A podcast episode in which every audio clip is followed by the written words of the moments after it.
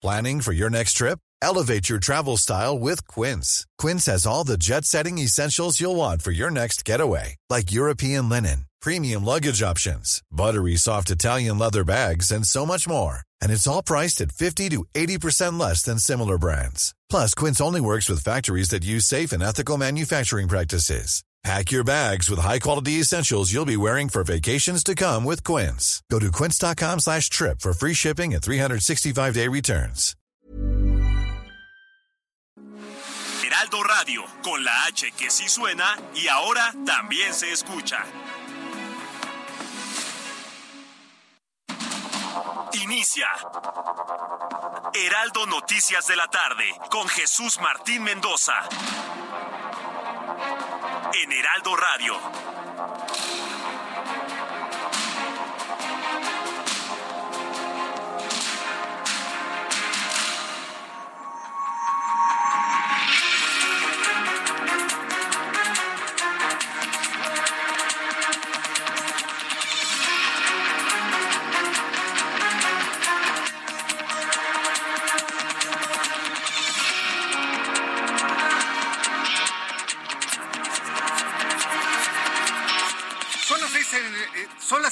En punto, hora del centro de la República Mexicana. Bienvenidos, muy buenas tardes. Me da mucho gusto saludarla a través de los micrófonos del Heraldo Radio en toda la República Mexicana. Estamos iniciando una nueva semana de información y vaya forma de arrancar la información de este día. Tenemos muchos asuntos que usted debe conocer y otros asuntos que trataremos de analizar y en donde le voy a pedir su participación a través de mi cuenta de Twitter, arroba Jesús Martín MX. Súbale el volumen a su radio. Soy Jesús Martín Mendoza y le tengo un resumen con las noticias más importantes. Cuatro temas a destacar. El primero, quiero informarle, el primero es que la ministra de la Suprema Corte de Justicia de la Nación, Loreta Ortiz, le negó al Instituto Nacional de Transparencia, Acceso a la Información y Protección de Datos Personales una suspensión que le permita sesionar con los cuatro comisionados con los que cuenta actualmente, por lo que el organismo interpondrá un recurso de reclamación que le permita garantizar los derechos que la Constitución le encomienda y de ser necesario recurrir a la Corte Interamericana de los Derechos Humanos. Debo decirlo, la resolución de la ministra Loreta Ortiz es pulcrísima. No puede el instituto trabajar con cuatro eh, consejeros, con cuatro comisionados. Tiene que hacer con siete. Tiene que hacerlo con siete. Entonces, bueno, pues a lo mejor no nos gustará eso, pero la decisión de la ministra Loreta Ortiz está perfectamente bien fundamentada. Ahí sin ni hablar. Lo que tiene que hacer el Instituto Nacional de Transparencia es seguir insistiendo en que la Suprema Corte obligue, sí, obligue al Senado de la República y al Ejecutivo, al Senado a elegir a los dos o tres comisionados y al Ejecutivo a aprobarlos para que no estemos en el supuesto de violación a la Constitución por la pues, ¿cómo decirlo?, el ahogo que se le está provocando de manera artificial al Instituto Nacional de Transparencia. Segunda noticia de lo que todo el mundo habla en este momento, ¿qué tiene el presidente de la República? ¿Qué le pasó a Andrés Manuel López Obrador? Mire, le voy a decir lo oficial, ¿sí? Que yo estoy seguro que lo oficial es lo verdadero, ojo, eh, con lo que le estoy diciendo. Este lunes el secretario de Gobernación, Adán Augusto López, informó que el presidente de la República, Andrés Manuel López Obrador, no sufrió de ningún desmayo ni fue trasladado de emergencia tras su nuevo positivo a COVID-19. Mire, yo lo único que le voy a decir son dos cosas claras y comprobables. Una, que el gobierno habla de COVID. ¿Y de qué habla el presidente en su tuit? del corazón. Dice que su corazón está al 100%. Cuando usted se enferma de COVID-19, un padecimiento cardíaco es un efecto secundario a largo plazo. No es de manera inmediata. Cuando le da COVID no se le afecta el corazón. Perdón. Le da tos, le da temperatura, se siente mal, le duele el cuerpo, le duele la espalda, hay problemas respiratorios, posiblemente problemas gástricos, da diarrea, se le va el olfato, se le va el gusto. Eso es lo que da con COVID-19. No el corazón. Eso ya sucede mucho después. Entonces, son elementos muy objetivos, ¿eh? Mientras el gobierno habla de COVID, el presidente en su tuit dijo que su corazón estaba al 100. Hay algo que no cuadra, pero pues todos estamos esperando la recuperación del presidente de la República. Le informo que el abogado de la señora Yasmín Esquivel, Alejandro Romano Rascón, aseguró que el proceso iniciado por la Universidad Nacional Autónoma de México en contra de su clienta por el plagio que hizo de su tesis de licenciatura en 1987 adolece de un insuperable vicio de origen. ¿Eso dijo? ¿Adolece? Híjole, un abogado que no entiende el término adolecer. Está tremendo, ¿eh? Pero así dice, y lo tengo entrecomillado, adolece de un insuperable vicio de origen. Y según él, se busca evitar un atropello con las medidas cautelares que han obtenido. Eso dice el abogado de la señora Yasmín Esquivel. Es el tercer tema. Vamos al cuarto. Integrantes del Comité de Derechos del Niño, CRC por sus siglas en inglés, de la Organización de las Naciones Unidas, expresaron este lunes su preocupación por la iniciativa de reforma que busca la fusión, integración y extinción de 18 organismos desconcentrados, entre ellos el Sistema Nacional de Protección Integral de Niños y Adolescentes. ¿Cómo la ve? El gobierno de López Obrador busca desaparecer el Sistema Nacional de Protección Integral de Niños y Adolescentes. ¿Cómo la ve desde ahí? Bueno, pues están alertando en esa carta la desaparición de, esta, de este sistema. Y bueno, pues estamos en el proceso del desmantelamiento total y absoluto del país. Y aquí la pregunta es, nos, vamos a quedar cruzados de brazos usted y yo. Bueno, yo nomás ahí le pongo, ¿eh? Adiós sistema de protección a niños y adolescentes, para cómo vienen las cosas. Estos son los principales cuatro temas que le tengo el día de hoy, por supuesto. Más noticias en resumen con Giovanna Torres. Una familia presuntamente de origen colombiano fue atacada a balazos la mañana del domingo, dejando como saldo cuatro adultos muertos y dos menores lesionados sobre la carretera federal 54 en la zona conocida como Villa de Cozacatecas. Una decena de personas simpatizantes a Morena instalaron una pequeña carpa en la entrada principal a la Suprema Corte de Justicia de la Nación e hicieron un llamado a los transeúntes a que firmen para remover a la ministra presidenta Norma Lucía Piña. La audiencia intermedia en la que se acusa al exgobernador priista César Duarte por el delito de peculado agravado fue suspendida de nueva cuenta la mañana de este lunes debido a una solicitud de sus abogados para que estuviera presente por videollamada desde el hospital donde fue internado la madrugada del domingo debido a presión arterial alta, petición que fue rechazada por el Ministerio Público. Ejército y la Fuerza Aérea Mexicana han incorporado a sus filas a un cachorro turco donado como muestra de solidaridad por la pérdida del elemento proteo durante las labores de búsqueda y rescate en Turquía Un grupo de manifestantes en silla de ruedas bloquearon por casi cuatro horas el acceso a la Terminal 1 del Aeropuerto Internacional de la Ciudad de México para exigir al gobierno federal la aprobación de tratamientos médicos por secuelas producidas de accidentes sobre la médula espinal.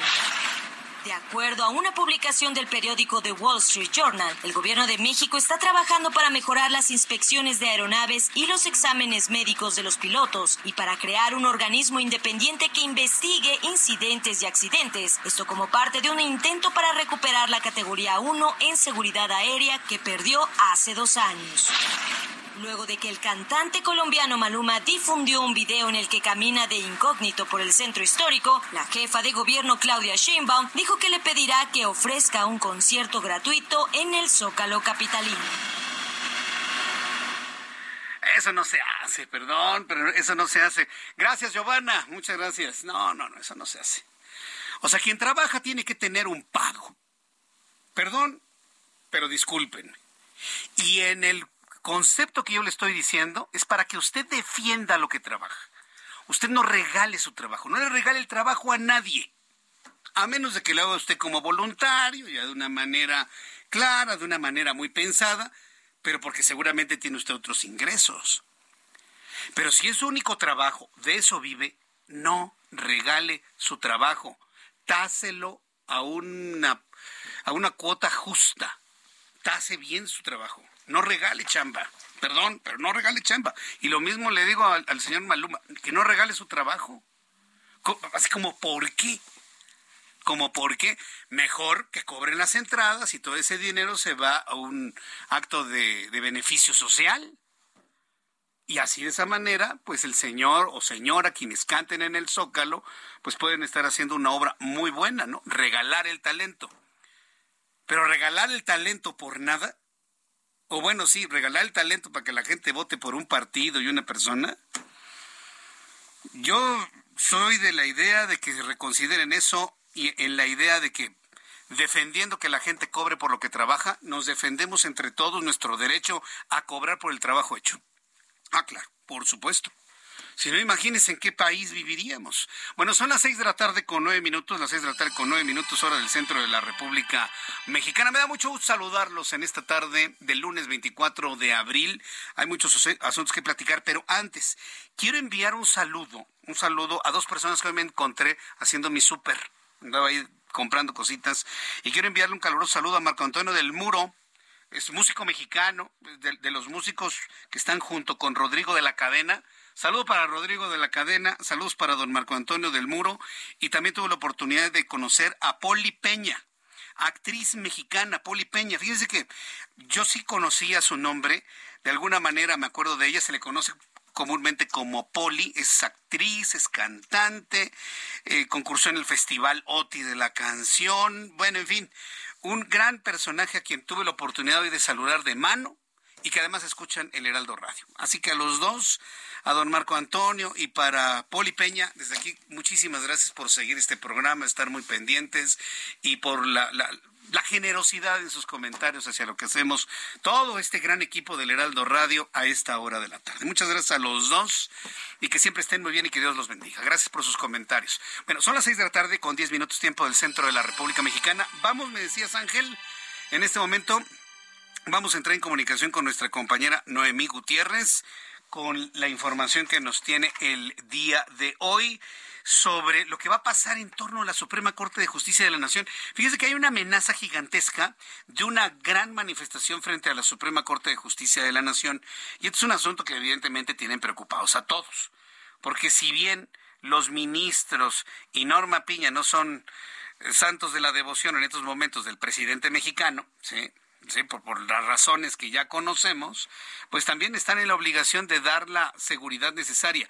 La Guardia Nacional este lunes, elementos de la Guardia Nacional han llegado a las inmediaciones del edificio de la Suprema Corte de Justicia de la Nación para reforzar la seguridad y esto lo anunció el señor Adán Augusto López, secretario de Gobernación, quien informó que el presidente de la Suprema Corte, eh, la ministra Norma Lucía Piña, pidió el apoyo de la Guardia Nacional para resguardar las instalaciones del máximo tribunal ante una marcha que se va a realizar en los próximos días. Vamos a entrar en comunicación con Noemí Gutiérrez, quien nos tiene todos los detalles. Adelante, Noemí.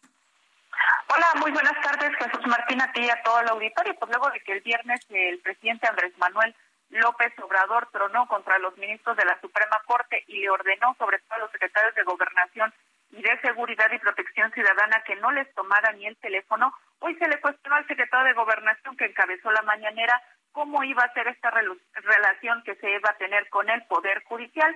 Él ya declaró que dijo que va a ser institucional, incluso señaló que en la reunión matutina del Gabinete de Seguridad, pues llegó, se informó que la ministra Norma Piña, la presidenta de la Suprema Corte, pues solicitó la protección de la Guardia Nacional ante las marchas que se están convocando a través de redes sociales contra el Poder Judicial, sobre todo por esta resolución que se tuvo, que se declaró inconstitucional el pase de la Guardia Nacional a la Sedena. También señaló que va a ser institucional y, y que va a ser va a ser una relación institucional. Pero escuchemos qué fue lo que dijo en la mañana en el Salón de Tesorería el secretario de Gobernación a propósito de un anuncio que se ha hecho en los últimos días, últimas horas, respecto a una marcha que estaría dirigida eh, hacia, o su ruta terminaría en la Suprema Corte de Justicia de la Nación, ha solicitado por la vía oficial institucional, mediante un oficio, a la secretaria de Seguridad y Protección Ciudadana, Rosa Isela Rodríguez, que se le proporcione apoyo con Guardia Nacional para salvaguardar las instalaciones y ya este, se acordó un tratamiento institucional a esa petición. Entonces, de esa manera seguirá siendo la relación con la Suprema Corte de Justicia de la Nación. Bueno, Jesús Martín, el secretario de Gobernación, pues, eh, recordó que la relación que debe existir entre los tres poderes, ejecutivo, legislativo y judicial, pues debe ser de carácter institucional.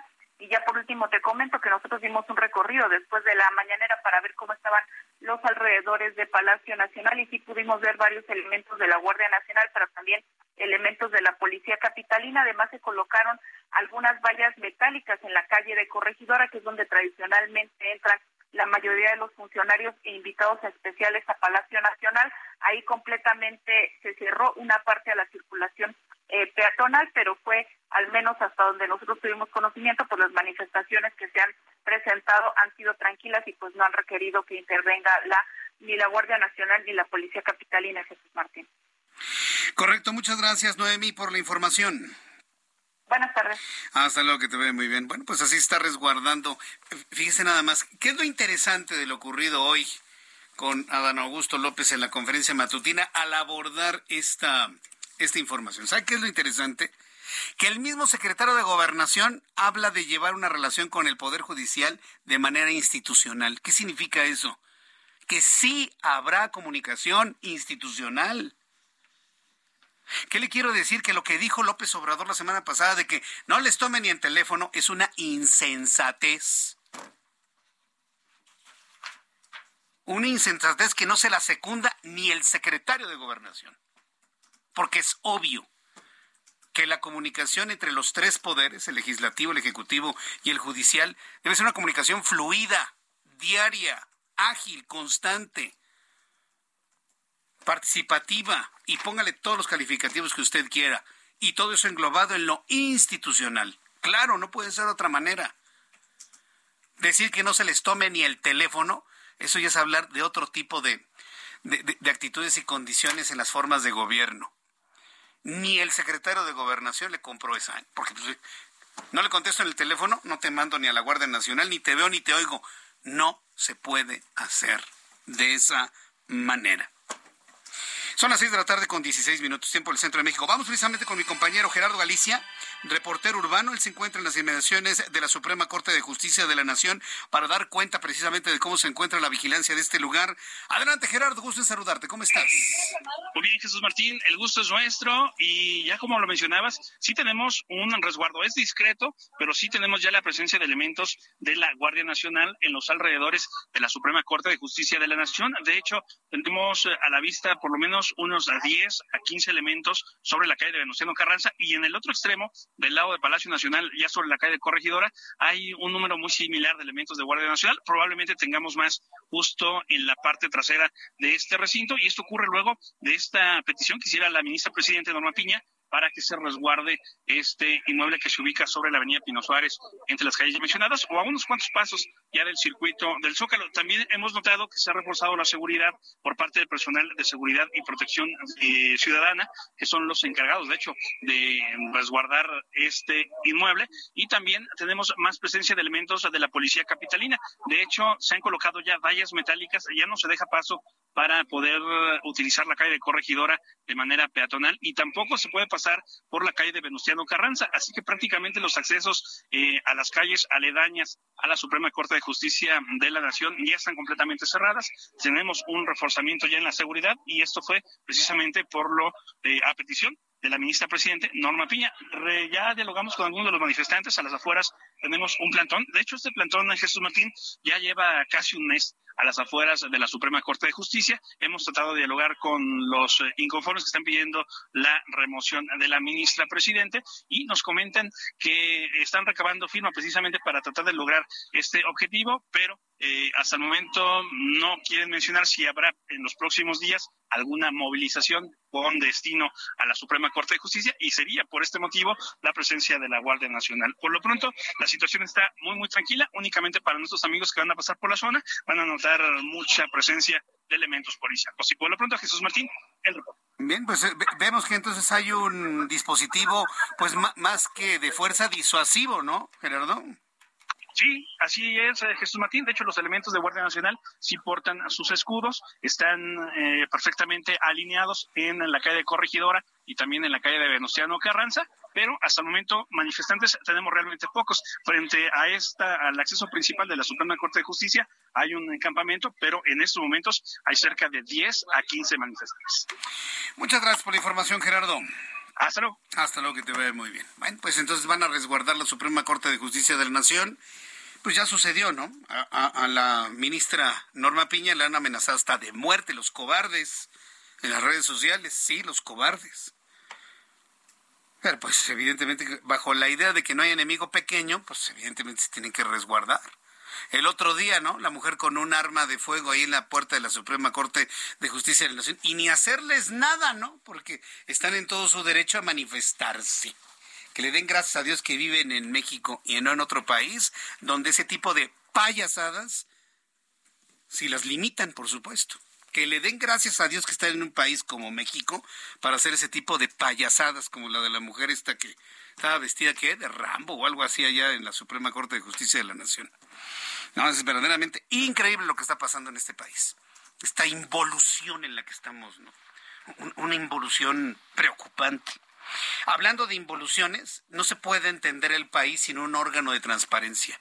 ¿Cuánto tiempo nos tardamos en tener órganos de transparencia para obligar al gobierno y a las instituciones que dependen del gobierno a transparentar sus actividades? Y es más, darle el derecho a los ciudadanos, porque el INAI sirve a los ciudadanos, ojo, ¿eh?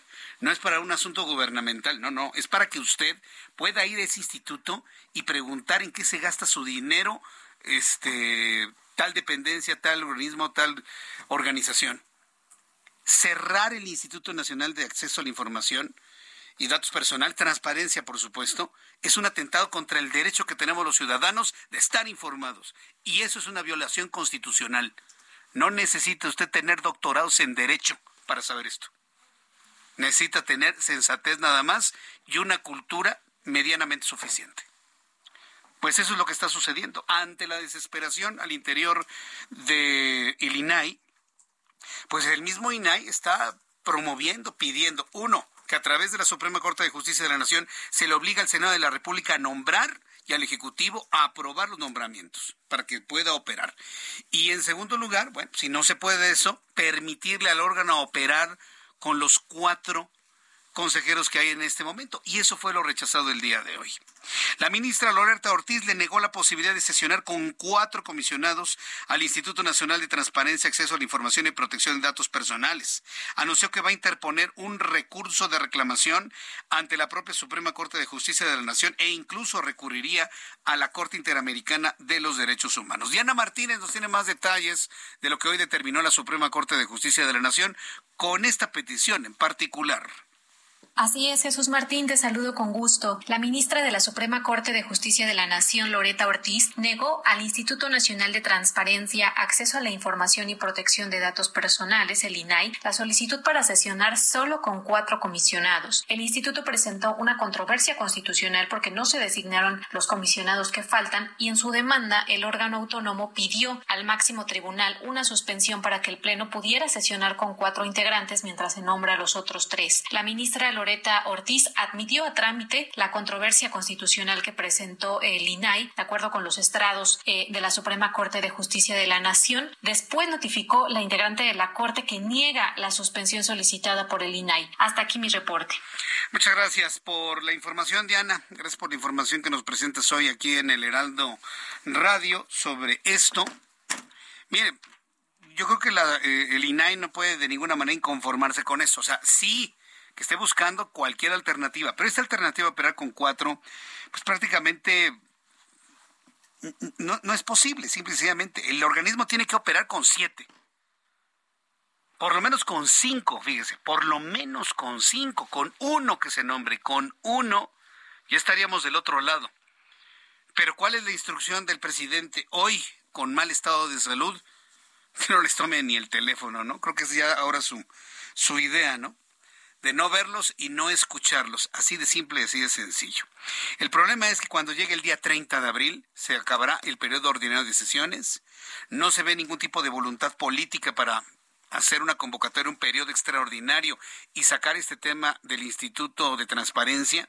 Y para el 1 de septiembre, cuando se reanuda los periodos ordinarios de sesiones, el periodo ordinario de sesiones, no va a haber tiempo ¿eh? para verlo del INAI. Le van a sacar todo. ¿eh? Todo. Que si las elecciones, que si los presupuestos, que si la ley de ingresos, que la ley de egresos y lo que usted me diga. ¿eh?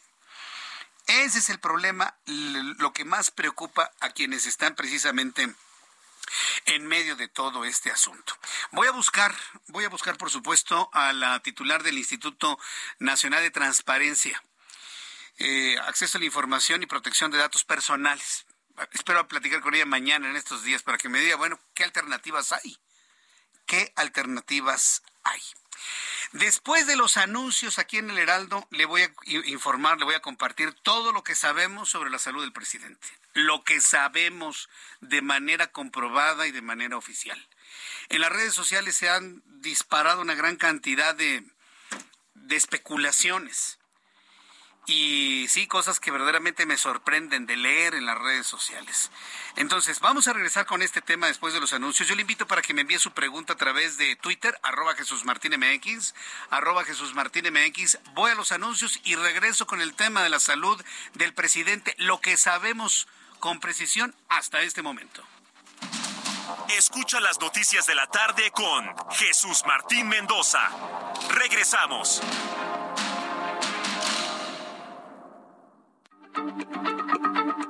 Heraldo Radio, la H se lee, se comparte, se ve y ahora también se escucha.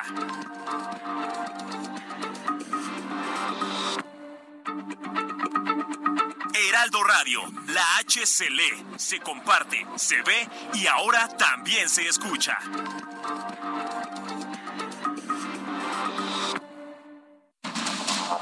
Continúa Heraldo Noticias de la tarde con Jesús Martín Mendoza.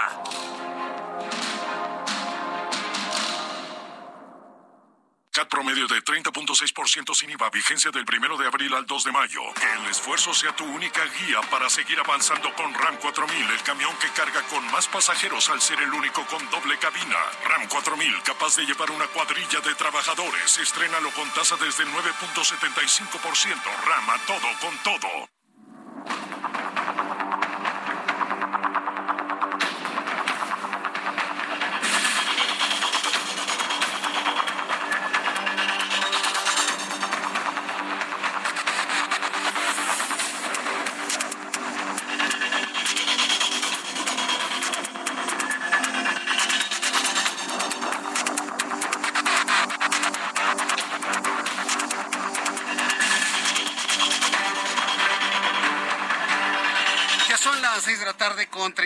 Minutos, las 6 de la tarde con 31, hora del centro de la República Mexicana. Continuamos con toda la información en el Heraldo Radio. Y bueno, pues vamos a, revisar esto que usted está esperando, que es importante, la salud del presidente de México. ¿Por qué estamos como estamos? Es decir, ¿por qué hay tantas especulaciones en las redes sociales, en Twitter, en Facebook, en Instagram? ¿Por qué inclusive hasta hay mensajes lo voy a calificar de esta manera, tan hirientes y tan increíbles de leer. ¿Sí? Entiéndame, no le voy a dar más explicaciones. ¿Sabe por qué? La culpa es del gobierno. Por no establecer una política clara de informes sobre el estado de salud de quien administra el país. Esa es la razón, no hay otra.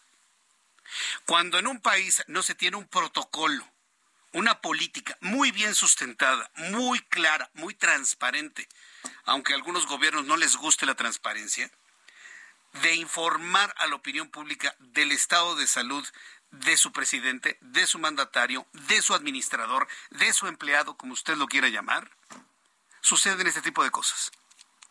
Suceden estos teléfonos descompuestos. Si tuviésemos en este momento en México una política de información, una obligación al gobierno constitucional de informar sobre las condiciones de salud del presidente de la República, todas estas especulaciones de que si está enfermo del corazón, que si se desmayó, que si le dio un derrame cerebral, que si solamente es COVID-19, que si no puede respirar, que si está en el hospital, no, que ya está en el Palacio Nacional, todo este tipo de cosas que se han leído a lo largo de todas estas horas no ocurrirían. Entonces, que el estado de salud en el cual se encuentra en este momento el presidente de la República, pues de los elementos legislativos, hago ah, eso, que dé los elementos legislativos para que se legisle en consecuencia, para que ningún otro presidente en el futuro esté en el misterio de saber, no saber ni siquiera si está en México. Porque en este momento, aunque nos digan que está en el Palacio Nacional, perdón, no nos consta. No hay una foto, no hay nada absolutamente que lo pueda confirmar. No sabemos dónde está. Puede estar en un hospital en Houston, puede estar en un hospital en Cuba, puede estar en, el hospital militar, en su casa o en Palacio. Dicen que está en Palacio Nacional, esa es la, información oficial.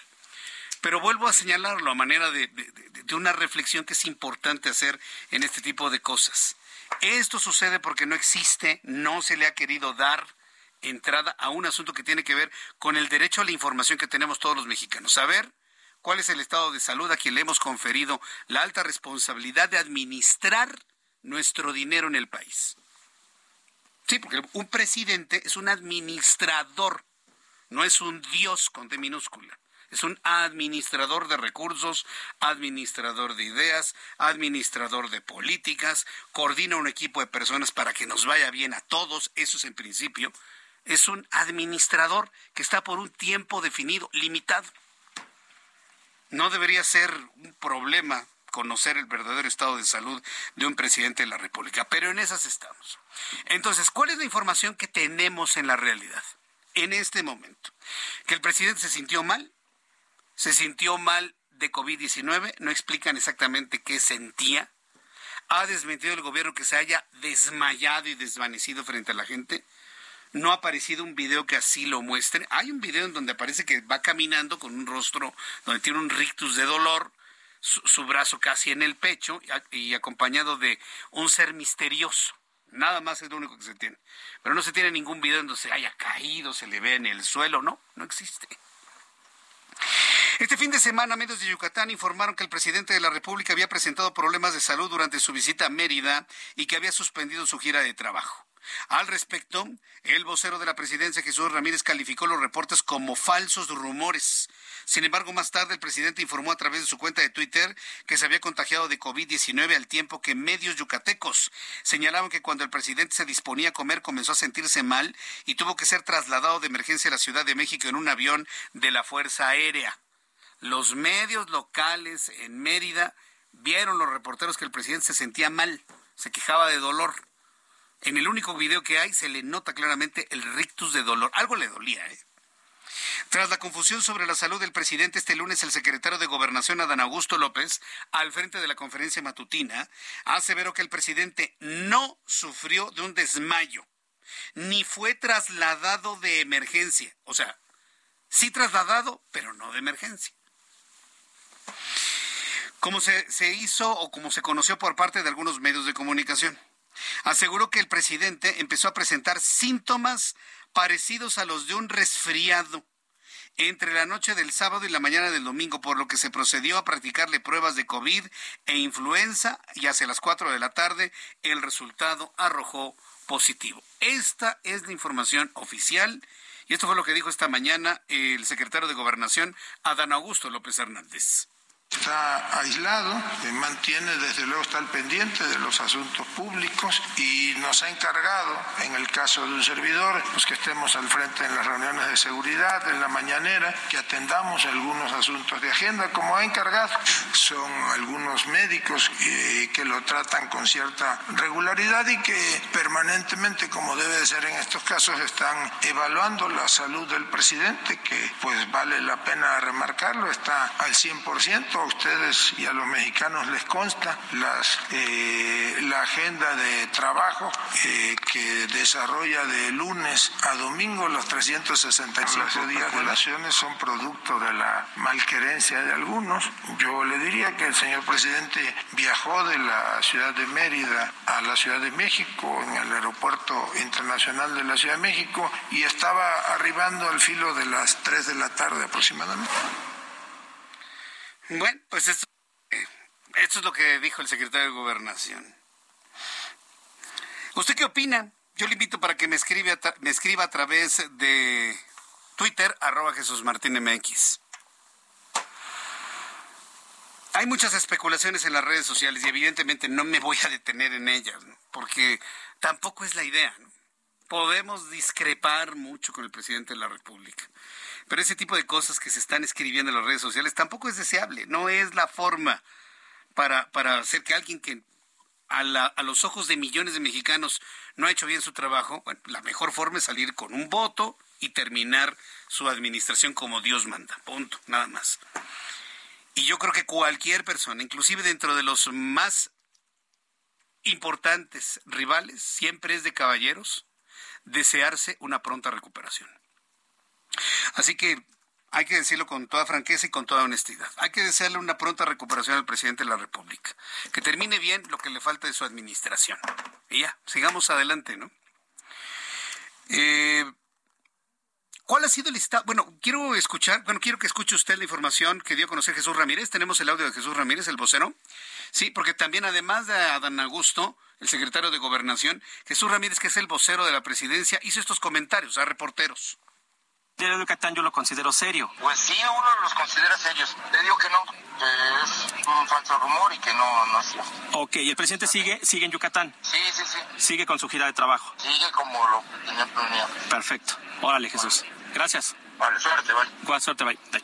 Ya, y al ratito regresaba el presidente de, de, de, de Mérida. Es decir, esa es otra cosa que tienen que ver ahí en sus vocerías. Si verdaderamente el presidente está mal, pues díganlo. Va a atenderse a un hospital. Pero no lo están viendo mal y dicen, no pasa nada, no pasa nada, no pasa nada. Y lo puedo entender, ¿eh? lo, podemos justificar. ¿Se acuerda cómo Obama este, bajaba por las escalinatas así corriendo? Para dar una imagen de salud, de fortaleza. ¿Por qué cree usted que no placean tanto a Joe Biden? Porque es un señor que está grande, que tiene ciertas limitaciones físicas. A ningún líder del mundo le conviene dar una imagen de debilidad, de enfermedad, a ninguno. A ninguno. Es una máxima del poder. Alguien poderoso no puede mostrarse enfermo. Tiene que mostrarse saludable. Tiene que mostrarse fuerte, aunque no lo esté. Porque es, es, es, un asunto de mensaje gubernamental, de poder. Ningún poderoso va a asumir que está enfermo. Nunca, jamás. Entonces entendamos eso, ¿no? Es parte del marketing político, si usted lo quiere ver de esta manera. Pero ¿cuál ha sido la verdad del estado de salud de Andrés Manuel López Obrador a lo largo de todo este tiempo? Ha sido un hombre que ha tenido buenos momentos de salud, malos momentos de salud. Sabemos que tiene problemas de carácter cardiovascular. Pero mi compañero Ángel Arellano Peralta ha hecho un resumen muy completo de este trayecto en la vida de Andrés Manuel López Obrador y su verdadero estado de salud. Súbale el volumen a su radio a continuación. Así describió el presidente Andrés Manuel López Obrador el infarto agudo al miocardio que sufrió. Era tanto el dolor que tenía que llegué a resignarme porque ya no podía, ya no soportaba ese dolor. Los que han tenido infarto saben de lo que estoy hablando. Ocurrió hace casi 20 años, el 3 de diciembre de 2013. En ese entonces se atendió en Médica Sur, uno de los mejores hospitales del país según la Fundación Mexicana para la Salud, pero también de los más caros. Esta experiencia la narró en una gira por Tlaxcala el viernes 5 de agosto del año pasado. Este fin de semana la gira fue en Yucatán. Ahí trascendió que el presidente se había desvanecido y que había tenido otro infarto. La versión oficial llegó en un texto difundido en el Twitter del presidente. Ni modo, amigas y amigos, salí positivo a COVID-19. No es grave, mi corazón está al 100 y como tuve que suspender la gira, estoy en la Ciudad de México y de lejitos festejo los 16 años de Jesús Ernesto, dice un fragmento del tuit. El presidente enfermó de COVID por primera vez en enero de 2021. En ese entonces lo confirmó también en un tuit el 24 de enero, el cual decía, lamento informarles que estoy contagiado de COVID-19. Los síntomas son leves, pero ya estoy en tratamiento médico. Como siempre, soy optimista. Saldremos adelante todos. Me representará la doctora Olga Sánchez Cordero en las mañaneras. Casi un año después, 10 de enero de 2022, el presidente volvió a contagiarse y volvió a confirmarlo a través de Twitter con un texto que decía, informa a ustedes que estoy contagiado de COVID-19 y aunque los síntomas son leves, permaneceré en aislamiento y solo realizaré trabajo de oficina y me comunicaré de manera virtual hasta salir adelante. Y así lo hizo al día siguiente, 11 de enero de 2022, a través de un video en la mañanera. Me da gusto poderme comunicar con ustedes. Estoy ronco, afónico, pero fíjense qué bien. Lo que no se informó en esos días fue lo que supimos por las revelaciones del grupo de hackers Guacamaya el 30 de septiembre de 2022. Unos días antes de este segundo contagio ocurrido el 10 de enero, el presidente había tenido una emergencia de salud. El 2 de enero, la Sedena tuvo que enviar una ambulancia aérea a Palenque, Chiapas, donde tiene su rancho López Obrador, y trasladarlo al Hospital Central Militar de la Ciudad de México por un diagnóstico de angina inestable de riesgo alto. Días después, el 21 de enero, fue ingresado al Hospital Central Militar para un cateterismo y fue dado de alta al día siguiente. Comunicación Social de la Presidencia dijo entonces que eran estudios de rutina programados. El mismo 30 de septiembre, diciembre, día de la revelación, el presidente confirmó los hechos. Todo lo que se dice ahí es cierto y se ha expresado, si acaso, lo de la ambulancia que fue a Palenque eh, a principios de enero porque había un riesgo de infarto y me llevaron al hospital y me recomendaron un cateterismo, me dijeron hay que hacerlo, les pedí unos días, en eso me dio COVID y tuve que esperar. Reportó para las noticias de la tarde Ángel Arellano Peralta. Muchas gracias, Ángel, por toda la información. Sí, no ha sido fácil para el presidente. ¿eh? Ha tenido sus problemas de salud, ha tenido sus problemas de salud. Y es más, yo le puedo decir que como no recuerdo a otro presidente, mire, Enrique Peña Nieto tuvo su problema de la tiroides. Sí, que fue cuando López Obrador tuiteó de que era una buena oportunidad para que renunciara. ¿Se acuerdan? En 2014. De Felipe Calderón no se le conoció ningún problema de salud durante sus seis años. Sí de Vicente Fox y a lo mejor alguien ya, no, ya no se acuerda, pero él tuvo un problema en la columna vertebral. Y en el primer año de gobierno lo operaron de la columna y estuvo fuera de circulación durante como tres semanas aproximadamente. Felipe Calderón se cayó de una bici, ¿verdad? Pero digamos, ese fue un accidente. Ya de una enfermedad preexistente, Vicente Fox le pusieron unos eh, discos de titanio en la columna. Y bueno, podemos platicar mucho, pero no supimos con todo detalle qué le pasó a cada uno de ellos porque no hay una política de información o de imagen presidencial. Tengo en la línea telefónica Enrique Ortega, consultor de imagen y coordinación de la maestría de la Dirección de Comunicación de la Universidad La Salle. Estimado Enrique Ortega, gusto en saludarlo. ¿Cómo están? Gracias, Jesús Martín. Gracias por la invitación. Un gusto saludarte. ¿Cómo sufre la imagen de un presidente cuando pues no hay un protocolo para que se informe de manera clara, sin ningún tipo de miedos ni tapujos, cuál es su verdadero estado de salud. En este momento, en el caso del presidente de México, todo está a la especulación, Enrique Ortega. Así es, sí. Mira, el, el problema justamente es esto, que no se han llenado esos espacios informativos de manera oficial. Entonces, ¿qué hacemos? Pues los llenamos con chismes, con Radio Pasillo.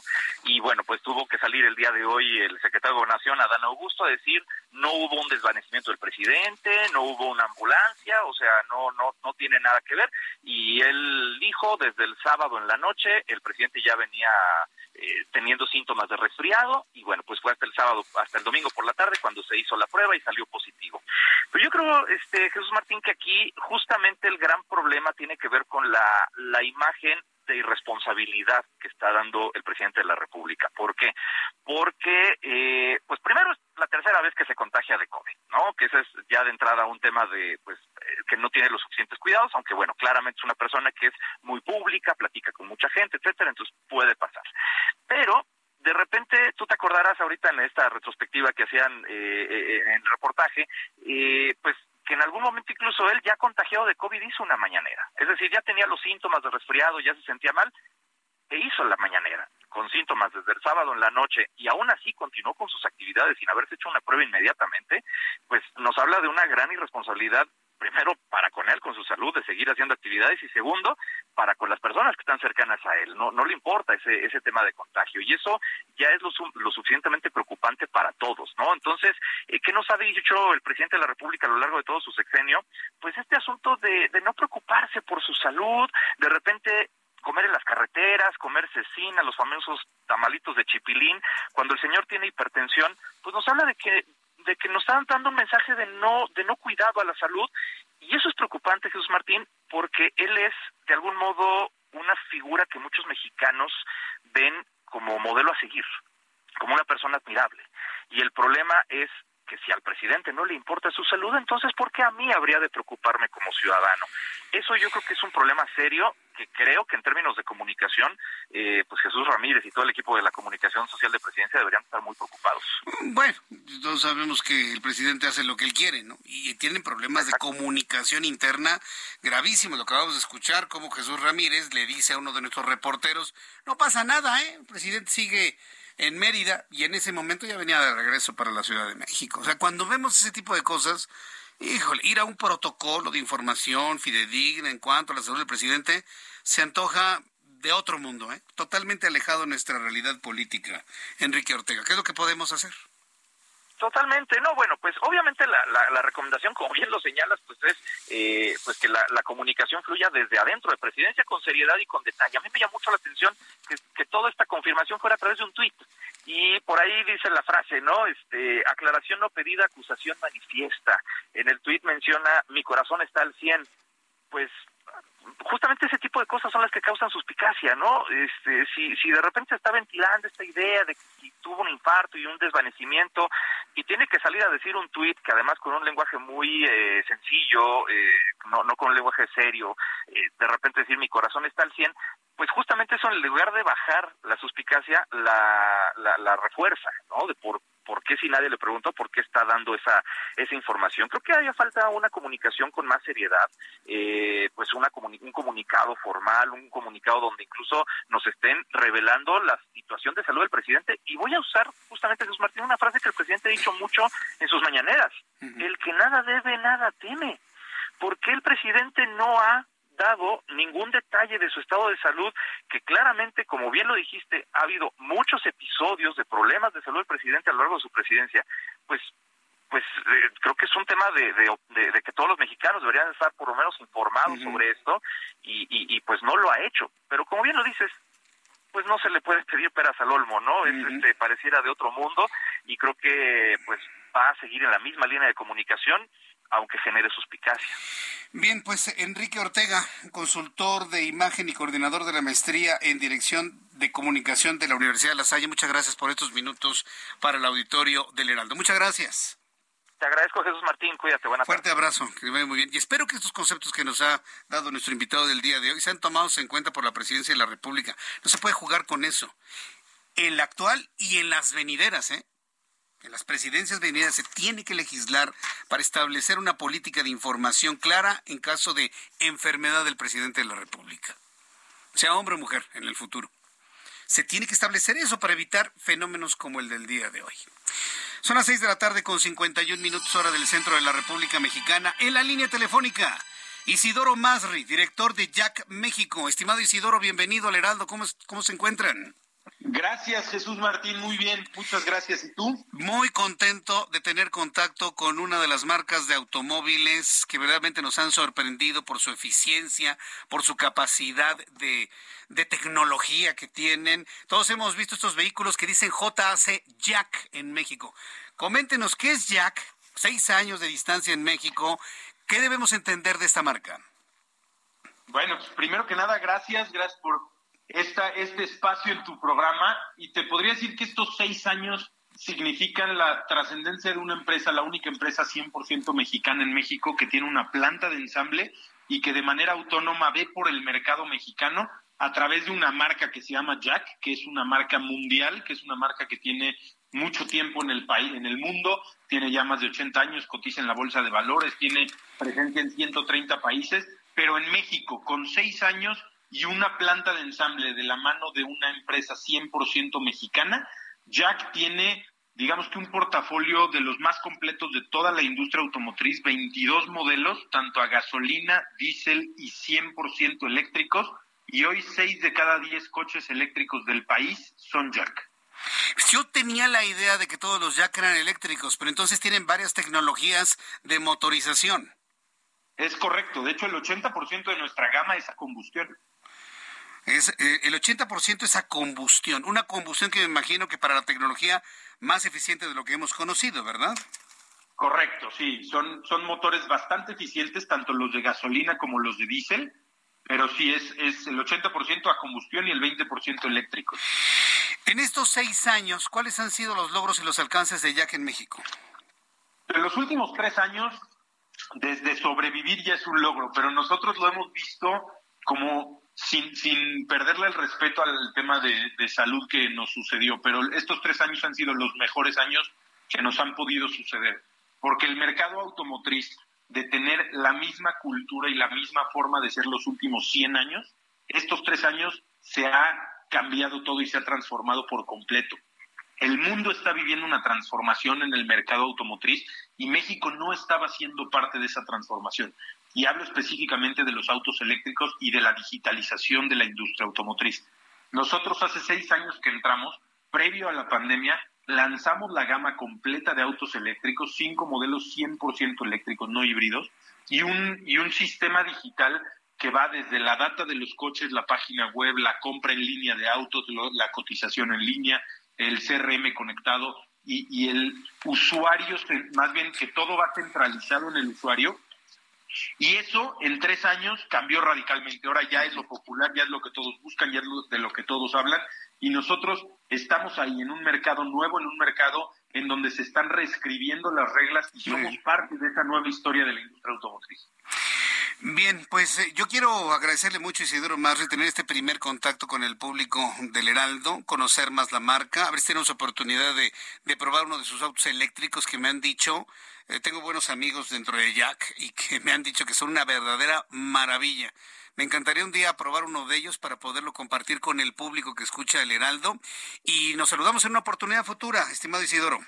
Claro que sí, Jesús, y yo lo único que quisiera es terminar diciendo que Jack la semana pasada bajó el precio de todos sus autos ah, hasta 90 mil pesos en diferentes versiones, porque al tener una planta en México seis años y un compromiso con México, la macroeconomía nos permite hacerlo y por el compromiso que tenemos con México lo estamos haciendo para reforzar y reafirmar este compromiso. Maravillosos, bajan sus precios para tener acceso a esta tecnología.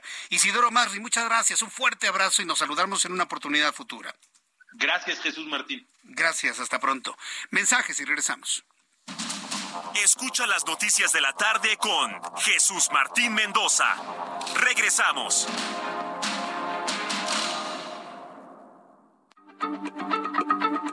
Heraldo Radio, la H se lee, se comparte, se ve y ahora también se escucha.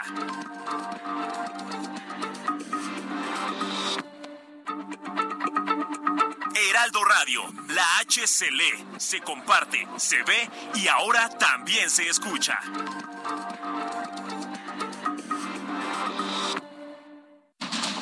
Continúa Heraldo Noticias de la tarde con Jesús Martín Mendoza.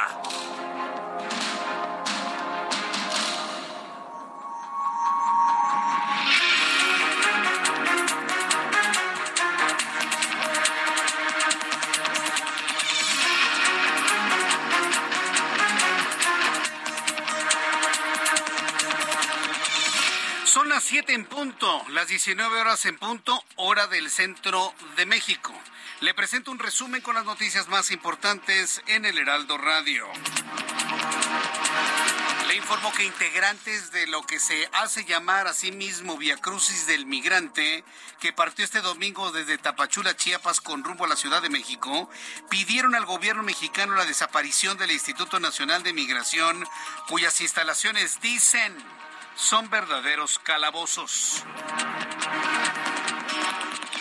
La firma, la firma de automóviles mexicana Jack, instalada en México, anunció que con motivo de su sexto aniversario en nuestro país, hacen un descuento en todos sus modelos de 90 mil pesos en los precios exhibidos al público. La Fiscalía General de Justicia de Nuevo León dictó prisión preventiva en contra de Martín N., presunto implicado por la muerte de la joven estadounidense Bayon Yasmín Amaya, quien desapareció en el municipio de China durante sus vacaciones de Semana Santa y fue encontrada muerta en un predio de General Bravo. Más de este resumen de noticias, te informo que la ministra de la Suprema Corte de Justicia de la Nación, Loreta Ortiz, negó al INAI una suspensión que le permitía o que le permitiría sesionar solamente con cuatro integrantes.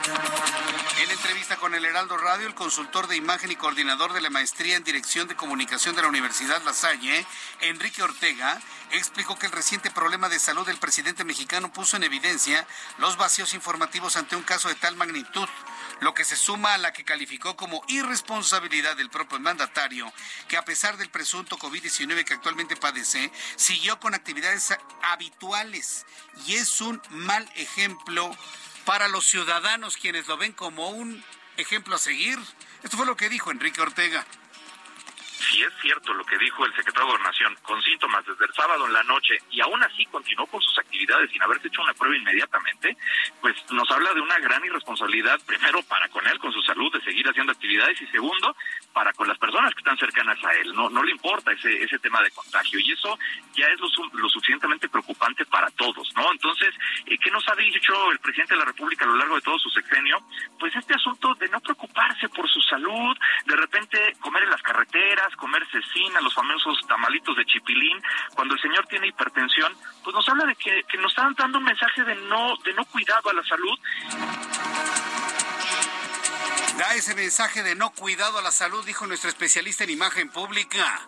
Le informo que como una muestra de agradecimiento ante la pérdida del elemento canino de rescate proteo durante las labores de auxilio en la zona cero de Adiyaman, en Turquía, el gobierno turco donará la sedena a un cachorro que se unirá al equipo de binomios caninos de la dependencia mexicana.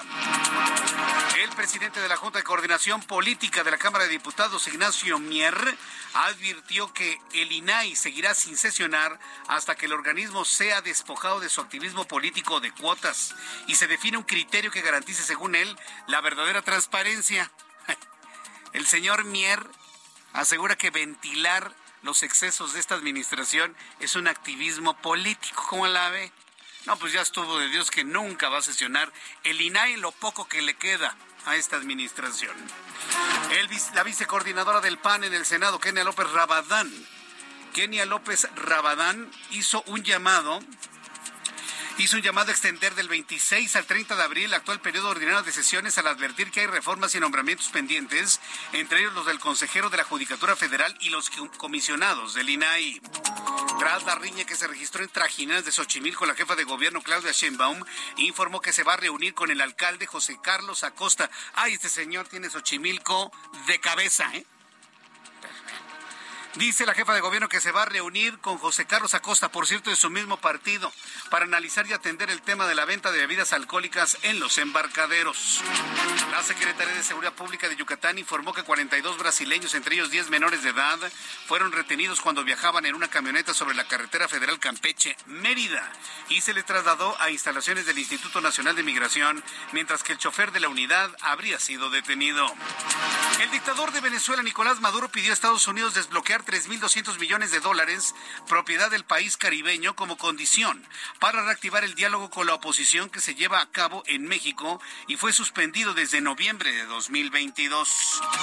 La Red Nacional de Defensa de los Derechos Humanos de Haití reveló que más de 400 personas murieron en los últimos seis meses en aquel país por ataques armados, principalmente de pandillas que buscan controlar el área metropolitana, pero la capital de, Puerto Príncipe.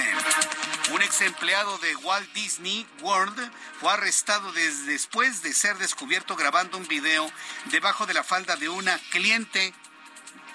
El hombre llamado Jorge Díaz Vega declaró tener más de 500 videos de ese tipo que grabó durante seis años, que trabajó en el parque temático que se encuentra en Orlando, Florida. Imagínense, un ex empleado de Walt Disney grabando abajo de los pantalones y de las faldas de las señoras. 500 videos tiene. Lo más seguro es que se va a ir a la cárcel este tipo. Por lo pronto ya lo despidieron y bueno, pues la opinión pública está sorprendida de la falta de regulaciones en materia de seguridad en Disney en Orlando, Florida. Son las noticias en resumen, le invito para que siga con nosotros. Le saluda Jesús Martín Mendoza.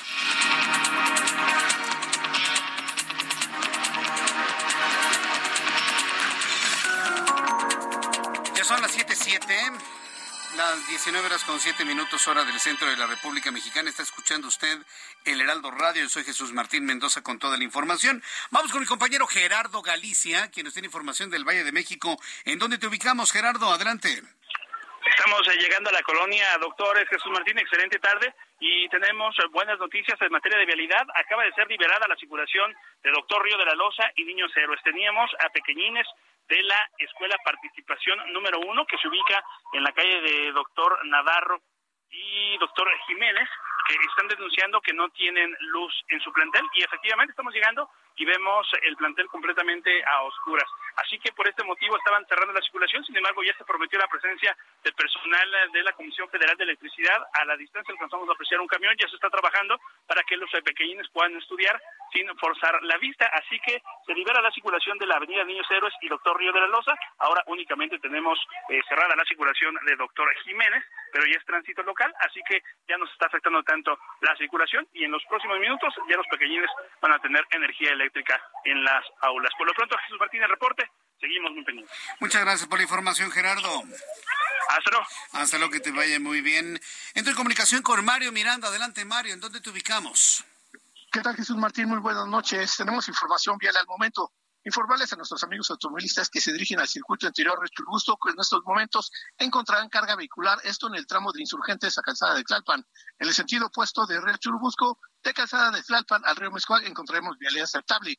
Avenida de los Insurgentes del viaducto Miguel Alemán al eje 7 sur Félix Cuevas, con carga vehicular en ambos sentidos. Avenida Patriotismo de Extremadura al viaducto Río Becerra con tránsito favorable. Y finalmente la Avenida Revolución de Benjamín Franklin a Barranca del Muerto con vialidad aceptable. Sus Martínez, la información vial al momento. Muchas gracias por esta información, Mario. Seguimos pendiente, buenas tardes. Hasta luego, que te vaya muy bien, buenas tardes. Son las siete con nueve, las 19 horas con nueve minutos, hora del centro de la República Mexicana. Integrantes del Via, del Via Crucis Migrante, ahora que ahora que estamos eh, saliendo de lo que es la Semana Santa y la Semana de Pascua, pues todo tiene que ver con especie de vía crucis, pues están pidiendo la desaparición del Instituto Nacional de Migración. Asunto que le voy a comentar e informar en unos instantes más, pero antes, toda la información de economía y finanzas en este primer día de la semana con Héctor Vieira. La Bolsa Mexicana de Valores inició la semana con un avance del 0.99%, equivalente a 538.40 puntos, con lo que el índice de precios y cotizaciones, su principal indicador, se ubicó este lunes en 54.713.70 unidades, en una jornada con ganancias para 29 de las 35 principales emisoras. En Estados Unidos, Wall Street cerró con balance mixto, ya que el Dow Jones avanzó 66.44 puntos para llegar a 33.875.40 unidades. Por su parte, el Standard Poor's sumó 3.52 puntos, con lo que se ubicó en 4.137.04 unidades. Por el contrario, el Nasdaq retrocedió 35.26 puntos para ubicarse en 12.037.20 unidades. En el mercado cambiario, el peso mexicano se apreció 0.05% frente al dólar estadounidense y cerró en 17 pesos con 9 centavos a la compra y 17 pesos con 97 centavos a la venta en ventanilla. El euro cerró en 19 pesos con 19 centavos a la compra y 19 pesos con 88 centavos a la venta. El Bitcoin tuvo una caída en su valor del 0.75% para ubicarse en 27.370.70 dólares por unidad, equivalente a 492.466 pesos mexicanos con 77 centavos. El Instituto Nacional de Estadística y Geografía informó que la inflación general anual disminuyó por sexta quincena consecutiva, al ubicarse en 6.24% en la primera mitad de abril. Sin embargo, repuntaron los precios de productos básicos como el pollo, el huevo y la tortilla. La Comisión Económica de América Latina y el Caribe CEPAL mejoró del 1.1 al 1.5% su pronóstico de crecimiento para México en 2023, aunque se encuentra por debajo del rango entre el 2.2 y 3% pronosticado por la Secretaría de Hacienda y Crédito Público. La Alianza Nacional de Pequeños Comerciantes advirtió que pequeños y medianos negocios han visto afectados sus ingresos hasta en un 20% debido al alza en las extorsiones en el país, que entre enero y marzo de este año alcanzó la cifra de 2.473 casos, su nivel más alto para un mismo periodo en los últimos 10 años. El Consejo Nacional Agropecuario pidió al gobierno federal blindar a los productores agrícolas que ante la caída del precio de los granos corren el riesgo de no comercializar la cosecha de este ciclo, que consta de 12.5 millones de toneladas de maíz, trigo y sorgo. Informó para las noticias de la tarde Héctor Vieira. Muchas gracias, Héctor Vieira, por la información de economía y finanzas. Son las 7.12, las 7.12 horas del centro de la República Mexicana. Dice que hoy en la tarde, antes de, venir para acá al Heraldo Radio, estaba revisando algunas informaciones sobre, fíjese, los efectos y la forma de la, forma en la que metabolizamos en el cuerpo. Estaba revisando información sobre ello. La forma como metabolizamos el jarabe de maíz de alta fructosa. Todos sabemos que la fructosa es un azúcar simple, ¿sí? La, el azúcar que conocemos como sacarosa es un azúcar complejo. El azúcar simple la traen las, las frutas. Y como un exceso en el consumo de frutas no, puede, no es tan bueno que digamos, ¿eh? por la forma en la que metabolizamos la fructosa. La fructosa se metaboliza en el hígado. Pero cuando hay un exceso de fructosa, fíjense, estaba revisando en esta información, puede suceder en algunas personas que se empieza a producir más insulina. Y cuando se produce más insulina, se produce un fenómeno que se llama resistencia a la insulina. Por más que su páncreas produzca insulina, va a seguir manteniendo niveles de glucosa altos en sangre. Entonces, es, todo como un círculo vicioso, ¿no? Usted cree que comer algo, consumir un carbohidrato, consumir muchas frutas o jugos es muy saludable, pero resulta que no. Todo tiene que ser con medida, revisado con su médico, revisado con su nutricionista, en función de su estado de salud. Porque si usted quita todo ese desequilibrio, eh, todo ese equilibrio, el cuerpo se desequilibra, viene el problema de la, de la resistencia a la insulina y por lo tanto niveles constantes de glucosa alta en sangre. ¿Y sabe qué es lo peor de todo? Que usted no se da cuenta. Usted no se da cuenta y a la vuelta de los años, con una revisión médica, su médico dice, ah, caray, en el glucómetro aparece usted que tiene 125 miligramos de glucosa por, por decilitro. Oiga, ¿tiene usted prediabetes, diabetes de bata blanca? ¿Sabe qué? Tiene usted que someterse a una serie de, de mediciones constantes. Y aquí es el punto en donde yo quiero platicarle a usted. No es suficiente nada más con que tenga usted su glucómetro, se haga una prueba y ya si tengo o no tengo. Tiene que llevar todo un seguimiento para poder determinar un diagnóstico acompañado de su médico para determinar si tiene usted diabetes, si la está generando apenas, si se encuentra usted en los niveles limítrofes que le dicen diabetes de bata blanca, bueno, muchos asuntos. Se lo he platicado aquí en el Heraldo Radio. Fíjese que hoy me encontré con algo muy interesante.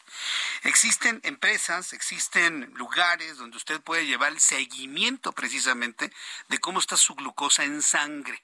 Insisto, en función de lo que le indique su médico. Pero usted puede estar yendo a estos lugares para irse checando su, glucosa en sangre. Y me encontré con algo que se llama diabetes. Fíjese que me, llama la atención porque no es común que en algún lugar se mida de manera constante los, los valores de glucosa en sangre. Pero que usted en cuenta, todos conocemos a alguien con diabetes. Cuando yo era niño, conocer a alguien con diabetes era lo extraño. Hoy es lo común. Hoy lo extraño es que alguien no conozca a alguien con diabetes. No sé si se ha dado cuenta. Entonces, ¿cuál es el secreto de todo esto? Tener un diagnóstico correcto a través de una medición correcta y constante. Tenemos con nosotros al señor Eduardo López, representante de Diabetest, que nos dice que su misión es la atención, control, prevención de la diabetes. Me da mucho gusto saludarlo aquí en el estudio. ¿Cómo está? ¿Qué tal, Jesús? ¿Cómo estás? Muy buenas tardes. Pues muchísimas gracias por la invitación. Y como bien lo mencionas, es más común de lo que nos podemos imaginar tener en contacto, estar en contacto con personas que tienen diabetes. Y lo más triste de esta situación es que las personas que tienen diabetes están rodeadas de nos no puedes comer fruta, no puedes tomar refresco, no puedes comer pasta, no puedes comer un pastel, no puedes comer un pan. Y entonces empezamos a mermar la calidad de vida de estas personas. Y desafortunadamente también empezamos a impactar su estado de ánimo. Y algo muy triste también es que desafortunadamente hoy en día las instituciones de salud no tienen la capacidad de poder dar una atención oportuna y adecuada. ¿Cuántos diabéticos no conocemos que van con el médico, llegan a su consulta, ya no hay eh, este, una prueba de, azúcar porque a lo mejor no hay reactivo, porque a lo mejor no hay presupuesto, la tengo que pagar yo, llego con, con mi médico y tengo una cita de 10 minutos en donde siempre es el mismo medicamento, siempre es el mismo tratamiento, no hay ninguna variación, no me explican qué es lo que me está pasando.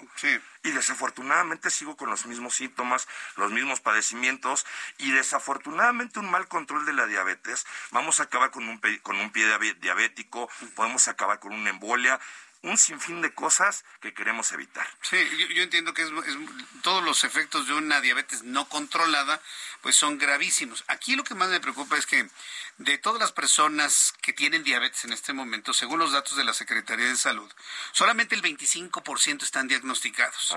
Y de ese 25%, escuche usted ese dato, si ese 25 lo convertimos en el 100% de los diagnosticados, ¿sí? solamente un 20% se controla, es más, menos, 15% se controla de una manera correcta y adecuada. Tenemos entonces un universo de diabéticos que lo saben, que no se controlan ni se miden. Y otro universo de personas que son diabéticos y no lo saben.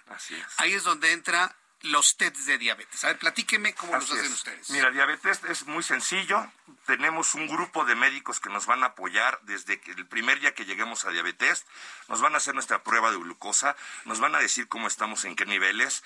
Vamos a pasar por un médico especialista que nos va a decir si el tratamiento que estamos tomando es el adecuado o el correcto o se tiene que hacer alguna modificación en el mismo. Van a hacer toda nuestra medición de nuestro cuerpo, eh, em, el, el tipo de masa que tenemos, cuánta agua tenemos en nuestro organismo y toda esta conjunción de resultados la vamos a pasar con un nutriólogo que nos va a decir que sí podemos comer de todo pero en qué porciones, en qué medida y cómo lo debemos de hacer. Hay personas que desafortunadamente te dicen, es que yo es más, hasta tomo refresco de dieta, porque no tomo dulces, pero tengo la glucosa alta. Es que el problema está en los carbohidratos que comemos, en las grasas que comemos, que al final del día se metabolizan en azúcar y tenemos niveles altos de glucosa.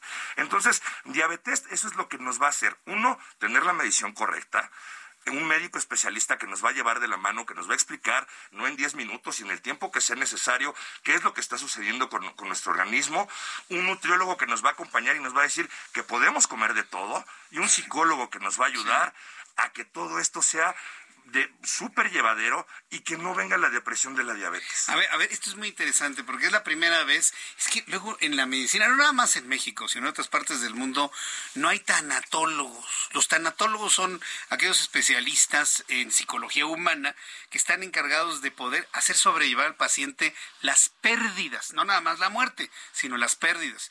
Y hay gente que pierde la salud y se siente muy deprimida.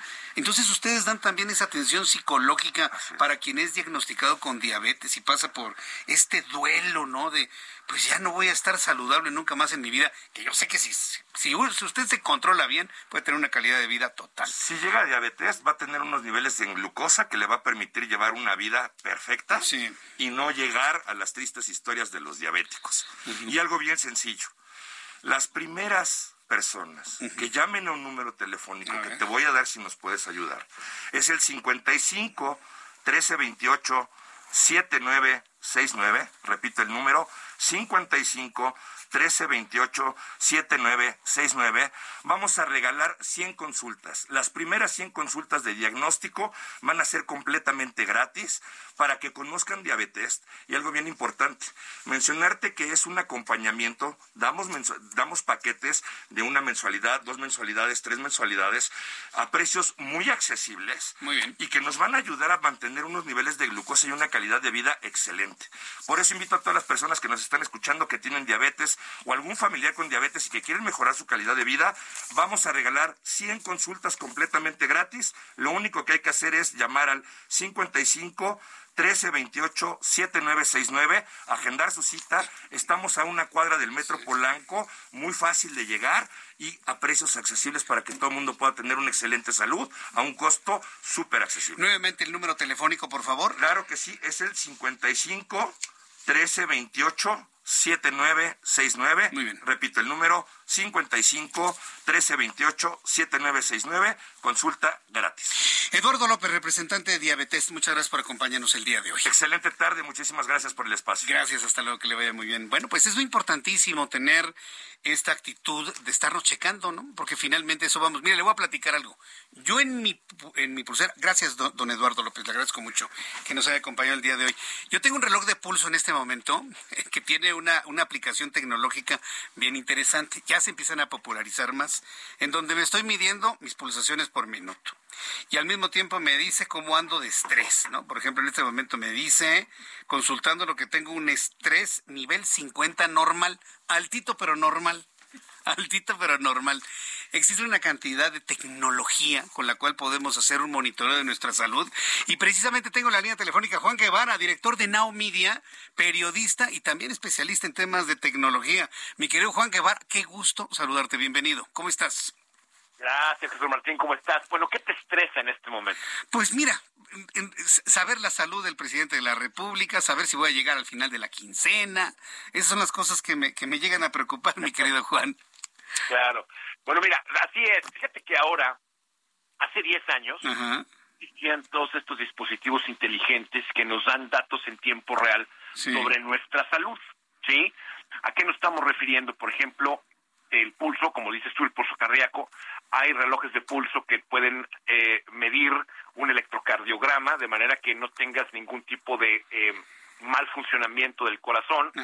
Eh, eh, por ejemplo, el nivel de oxigenación que fue tan importante en la pandemia, relojes como el, el, Apple Watch sacó un sistema que medía la oxigenación de la sangre con una tecnología nueva que enviaba una luz a través de la piel y entonces el reflejo de la sangre era medido o es medido por un sensor que tiene este tipo de relojes y entonces puede medir el, el porcentaje de oxígeno que tiene la sangre de manera que sea eh, normal o no normal, ¿no? pero, pero, pero aquí el tema, aquí el tema es eh, dos cosas. Uno, ¿qué es esta nueva ola de preocuparnos por la salud, de tener datos en tiempo real de lo que sucede con nuestro cuerpo y sobre todo cómo incorporarlos a nuestra vida diaria, que eso es muy importante. Una de las, una de las eh, eh, cuestiones más eh, sobresalientes de este tipo de tecnología es que nos dan datos y nos hacen conocer nuestro cuerpo de una manera que no teníamos o no sabíamos. Por ejemplo, el nivel de sueño. Hay mucha gente que pensaba que el, que el dormir más era positivo. Y hay gentes, por ejemplo, como tu servidor, que si duerme más de seis horas al día, se siente cansado durante el día. Mira. Y hay cerebros como el mío que con cinco horas y media de sueño, máximo seis, me siento perfectamente bien. o sea, entonces, hay gente que necesita ocho horas, hay gente que necesita menos. Entonces, uno tiene que saber la calidad de su sueño, que es muy importante. Uno tiene que saber que uno está en sobrepeso, ¿no? Es decir, hay un, hay un porcentaje de grasa del cuerpo que no puede ser del 25%. Oye, Juan, tengo que ir a los anuncios porque me lo pide nuestro sistema de, comercialización y regreso contigo en cinco minutos a más tardar para seguir platicando sobre estas alternativas tecnológicas. Mensajes y volvemos. Aquí estamos.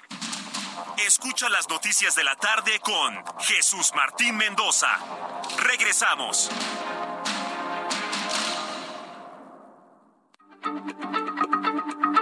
Heraldo Radio, la H se lee, se comparte, se ve y ahora también se escucha.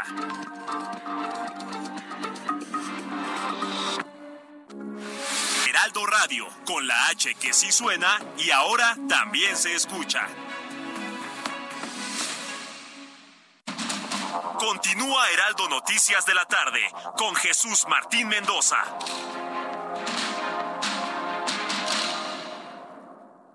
CAT promedio de 30.6% sin IVA, vigencia del primero de abril al 2 de mayo. El esfuerzo sea tu única guía para seguir avanzando con RAM 4000, el camión que carga con más pasajeros al ser el único con doble cabina. RAM 4000, capaz de llevar una cuadrilla de trabajadores. Estrénalo con tasa desde 9.75%. RAM a todo con todo. Aguascalientes te espera en la Feria Nacional de San Marcos 2023 con los mejores artistas nacionales e internacionales. El mejor serial taurino de América y el mejor palenque de México. Del 15 de abril al 7 de mayo. Vive la feria. ¡Viva Aguascalientes! Gobierno del Estado.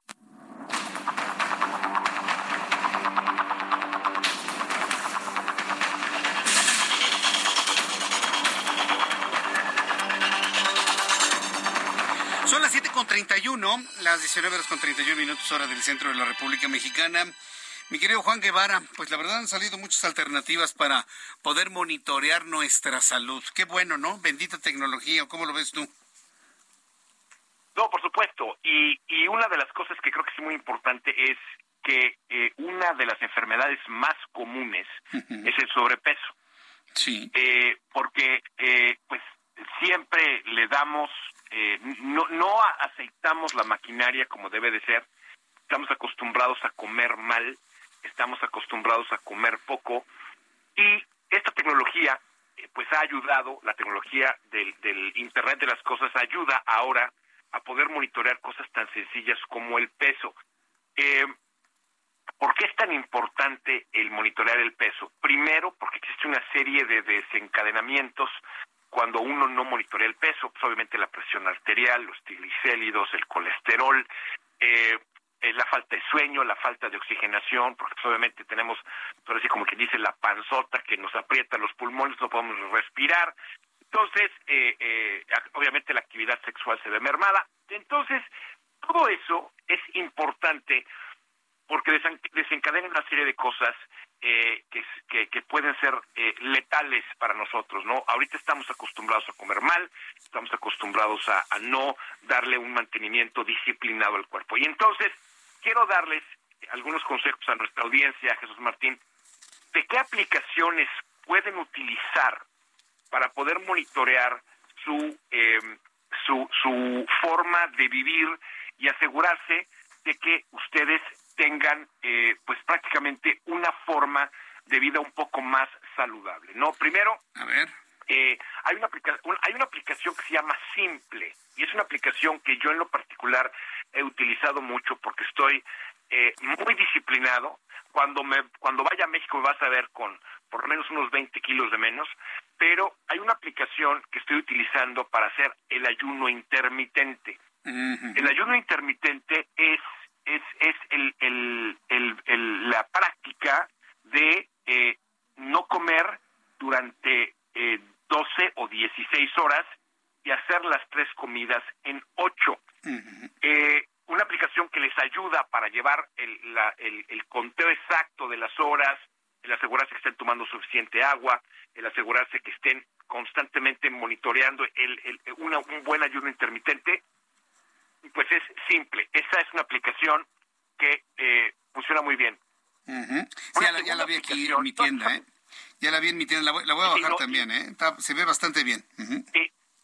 No, no, y, te recomiendo, te recomiendo que practiques eh, el ayuno intermitente. Eh, a mí en lo particular, obviamente no soy doctor, hay que checar con su con su eh, médico de cabecera si ustedes son candidatos. Normalmente las personas normales, comunes y silvestres como tu servidor pues pueden meterse un ayuno intermitente sin problema porque teníamos kilitos de más y pues bueno, el no comer también puede ser bueno, pero el ayuno intermitente, en mi experiencia, ha, ha funcionado muy bien porque les oxigena el cerebro, les baja el colesterol y además el comer menos es mejor. Así que creo que es una, una aplicación buena. La segunda se llama Pillow. Eh, se escribe P de, de Pedro y eh, de India doble L O W, es decir, pillow, almohada, como, almohada en inglés, almohada en inglés.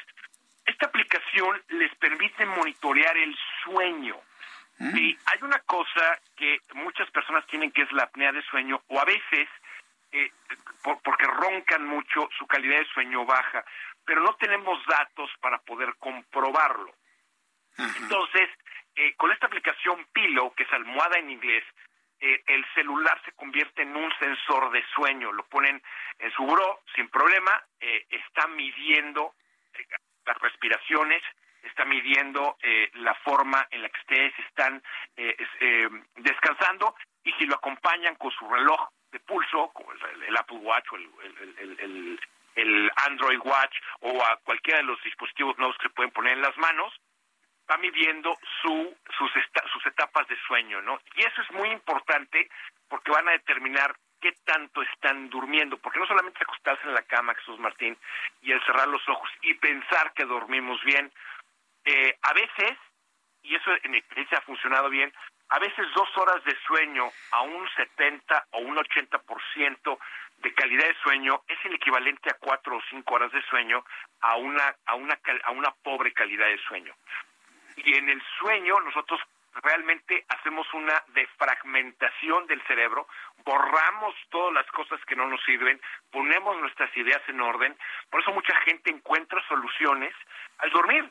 Y por eso decimos, voy a consultarlo con la almohada, ¿no? Porque el cerebro se lleva los problemas a la cama, los procesa durante la noche y a veces encontramos soluciones. Entonces, esta aplicación Pillow les ayuda definitivamente eh, a, poder llevar un orden en la forma en la que duermen y llevarlos a una calidad de sueño importante. Y la última que les quiero decir, perdón, dime. No, no, sí, no, me parece muy bien porque eh, cuando tienes ayuno intermitente también logras mejorar tu calidad de sueño y entonces ya te puede ayudar Pilo para irlo monitoreando. Es correcto. Y la última que les quiero decir rápidamente se llama MyFitnessPal, mi, mi compañero de, eh, de, de, salud, ¿no? Fitness, la, eh, FitnessPal.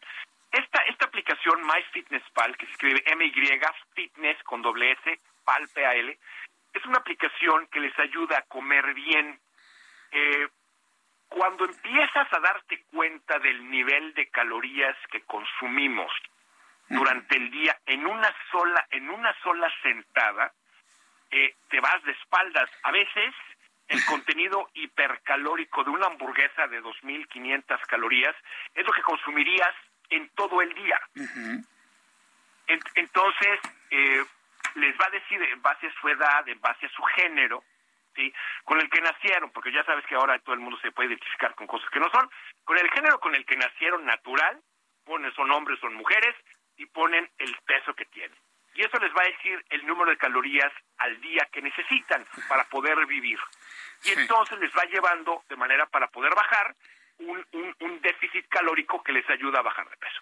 Qué maravilla. Estoy, estoy, viendo aquí la de mi Fitness Pal y también todo lo que te ayuda, seguimiento de todos los macros, a se une a comunidades con 200 millones, sincronizar aplicaciones de salud, llevar un récord, te ayuda a, evaluar los alimentos que ingieres. Híjole, los teléfonos celulares son nuestro tercer lóbulo cerebral ya, ¿no, Juan? Es correcto. Y la verdad es que eh, sí es muy bueno el llevar un récord eh, de todo lo que sucede con nuestro cuerpo. Obviamente a las mujeres hay aplicaciones que les lleva todo el tema del periodo, que también es muy importante cuando empiezan a ser un poco más grandes y empieza a haber irregularidad por, por la menopausa, etcétera. Es decir, el conocer su cuerpo a través de la tecnología es bastante muy bien. Mi querido Juan, me dio mucho gusto saludarte y estaremos platicando contigo de otros asuntos de tecnología, noticias de los Estados Unidos en las siguientes oportunidades. Muchas gracias, mi querido Juan. Te envío un fuerte abrazo. Un abrazo, Jesús Martín. Gracias a ustedes. Gracias, que te vaya muy bien. Juan Guevara, director de Now Media, que le sabe mucho a la tecnología y que la investiga, la prueba y demás, nos ha recomendado Simple para alimentación, Pilo para dormir y MyFitnessPal para conocer lo que nos estamos comiendo en cada bocado. Son las 7.39 horas del centro de la República Mexicana. Tenemos el resumen internacional de las noticias más importantes con Alina Leal.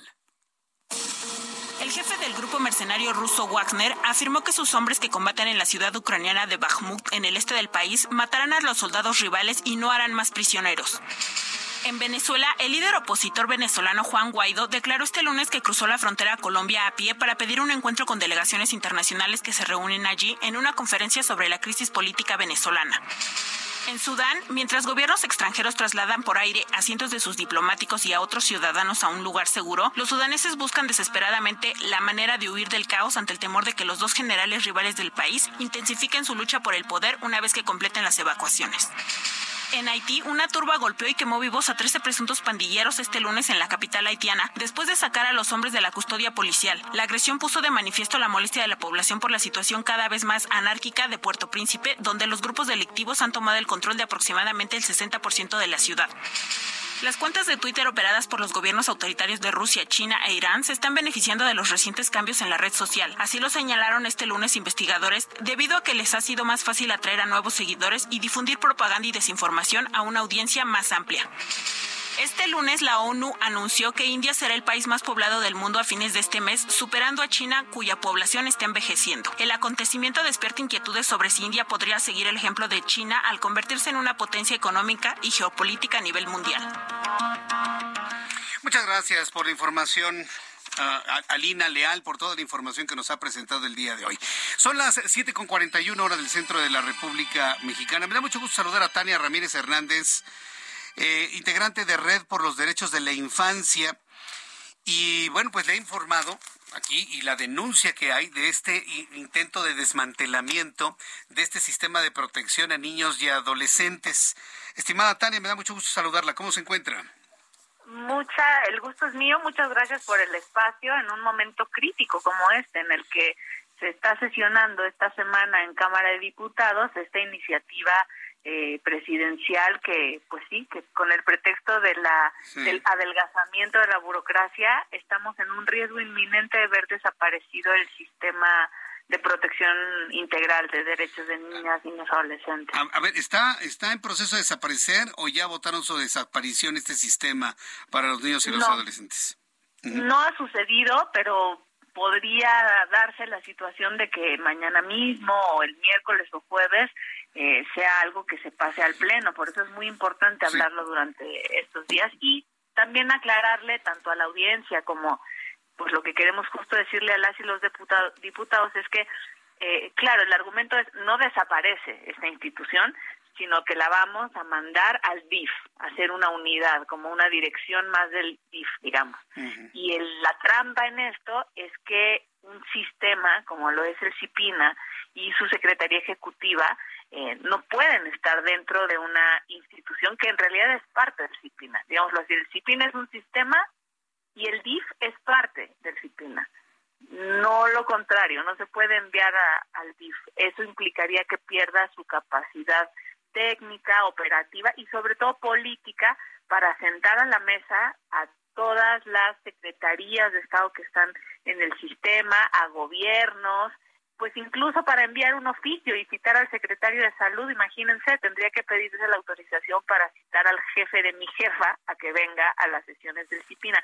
Es un despropósito eh, y sobre todo este CIPINA, este sistema, es eh, un logro de la sociedad civil, de muchas organizaciones para poder hacer que México se adelantara en términos de cómo atiende a la niñez con un enfoque de derechos y no nada más teniéndolos en, en el albergue, digamos, de una institución que se dedica a la familia.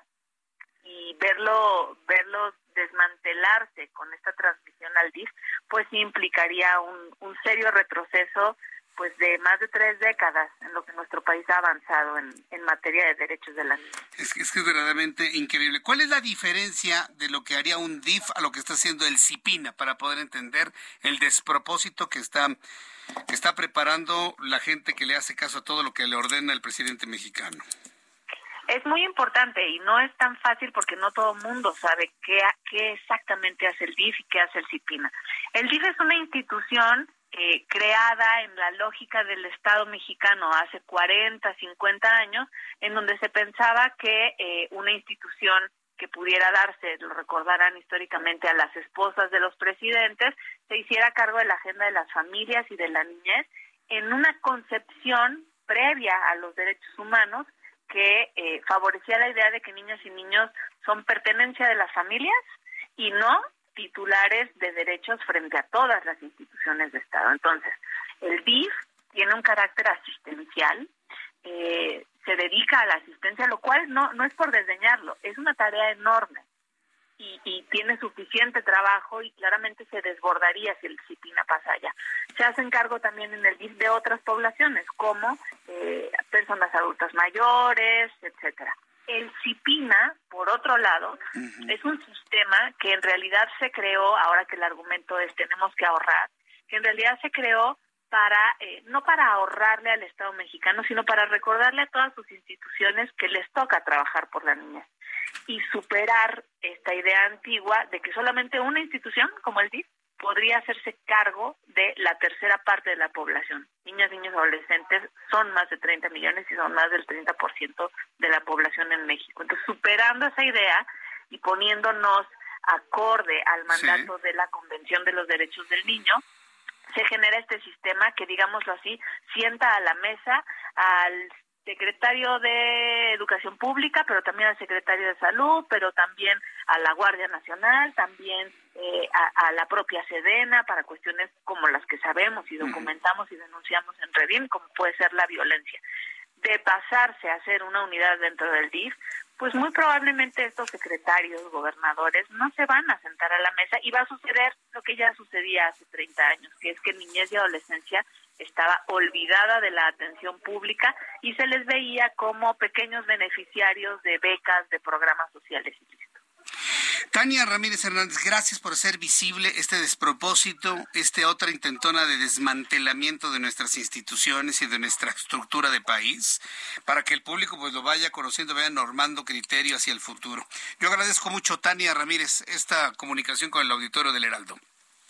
Muchas gracias a ustedes y el llamado está ahí para las próximas sesiones en diputados no pasen una iniciativa en donde hay 18 instituciones, cada una con su complejidad y concretamente Cipina con este enorme retroceso que estamos diciendo. Gracias por el espacio. Muchas gracias. Gracias, Tania, por esta información. Son las 7 con 47 horas del centro de la República Mexicana. Quiero informar a todo el público del país que aquí en la Ciudad de México se está terminando ya un proceso importantísimo para la elección de autoridades muy locales en la Ciudad de México, los Copacos. Luis Eduardo Velázquez, director del diario Semanero Capital CDMX. ¿Cómo te va, Luis? Bienvenido. Muy bien, buenas noches, estimado Jesús Martín, y un saludo a tu auditorio. ¿Cómo va este proceso? ¿Ya terminó? ¿Ya cerró? Para elegir. Hoy estamos, estamos unos días de que vence el registro para la votación vía Internet, que es muy importante que la gente sepa que se puede registrar hasta el 26 de abril para que puedan votar por las elecciones de estos copacos y también por el presupuesto participativo 2023 y 2024, que va a ser la elección presencial el 7 de mayo, pero tienen esta oportunidad de registrarse hasta antes del 26 de abril, que es el próximo miércoles. A partir de ahí van a tener del 28 de abril al 4 de mayo para poder participar.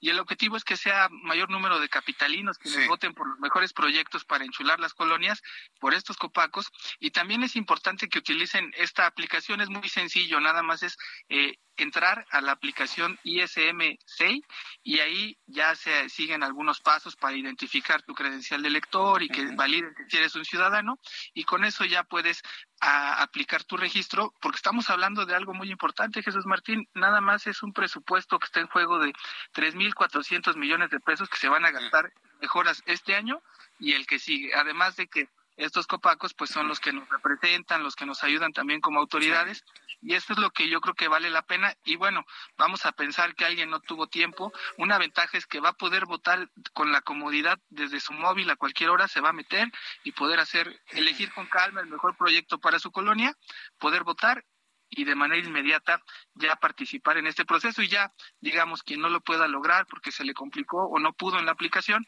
pues podrá también participar el 7 de mayo, que va a ser de manera presencial de las 9 hasta las 5 horas aquí en la capital del país. Bien, ¿qué significa Copaco? ¿Tienes ahí el dato? ¿Es qué? ¿Coordinador de qué?